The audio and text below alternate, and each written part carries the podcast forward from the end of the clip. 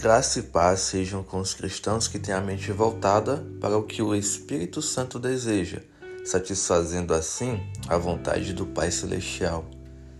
O verso-chave da mensagem de hoje está em Romanos, capítulo 8, versículo 5. Quem vive segundo a carne tem a mente voltada para o que a carne deseja, mas quem vive de acordo com o Espírito tem a mente voltada para o que o Espírito deseja.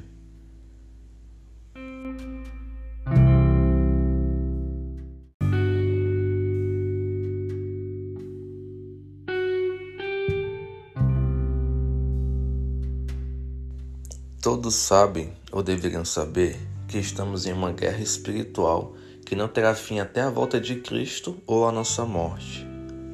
Nessa guerra militam carne e espírito, mais precisamente a nossa natureza pecaminosa, o mal que há em nós, e o Espírito Santo de Deus que habita em nós, geralmente após o batismo.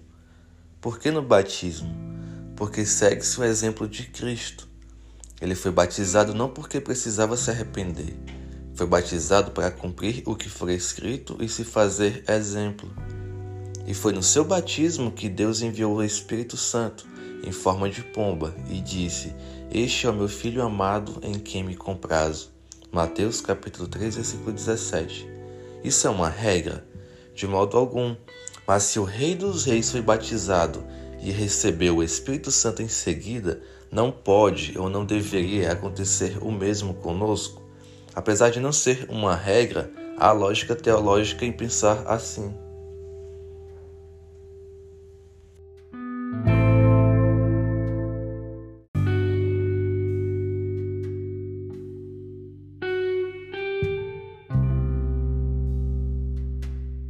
Mas o que evidencia de fato que o espírito habita em alguém é a mudança de atitude, de comportamento, de conduta. Quem não possui a bênção de ter o espírito tem a mente voltada para a carne e vive de acordo com seus maus desejos, satisfazendo suas vontades egoístas e corrompidas. Mas aquele que recebeu o espírito é chamado a ser transformado, e essa transformação vem pela renovação da mente. Se antes nos alimentávamos de conteúdo audiovisual impróprio com cenas de sexo, nudez, baixaria, bebedeira e afins, alimentando a carne, agora nos alimentamos de conteúdos cristãos que edificam, sejam pregações, louvores, filmes, livros, séries, testemunhos e afins.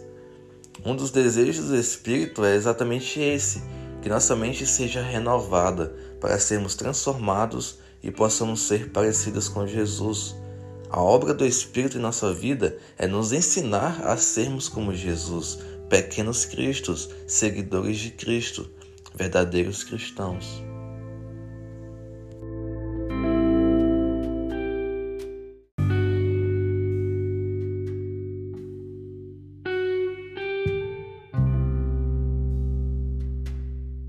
Por isso, a minha oração é a seguinte: eu peço ao bondoso Pai que está nos céus que envie o seu Espírito a que não possui ainda, para que ele venha a o convencer de seus pecados e da necessidade de ser salvo, e que ele nos ensine a ter a nossa mente voltada para o que ele deseja, para andarmos segundo a sua vontade e satisfazermos os seus desejos, diminuindo cada vez mais o domínio da carne, natureza pecaminosa, na nossa vida. Que o Senhor nos ajude a renovar nossa mente, para que sejamos transformados em verdadeiros cristãos. E que o Senhor abençoe todos os que procuram o agradar e andam segundo o Espírito, não satisfazendo as vontades da carne, e tenha misericórdia, concedendo o seu precioso Espírito a quem deseja realmente ser salvo. Amém.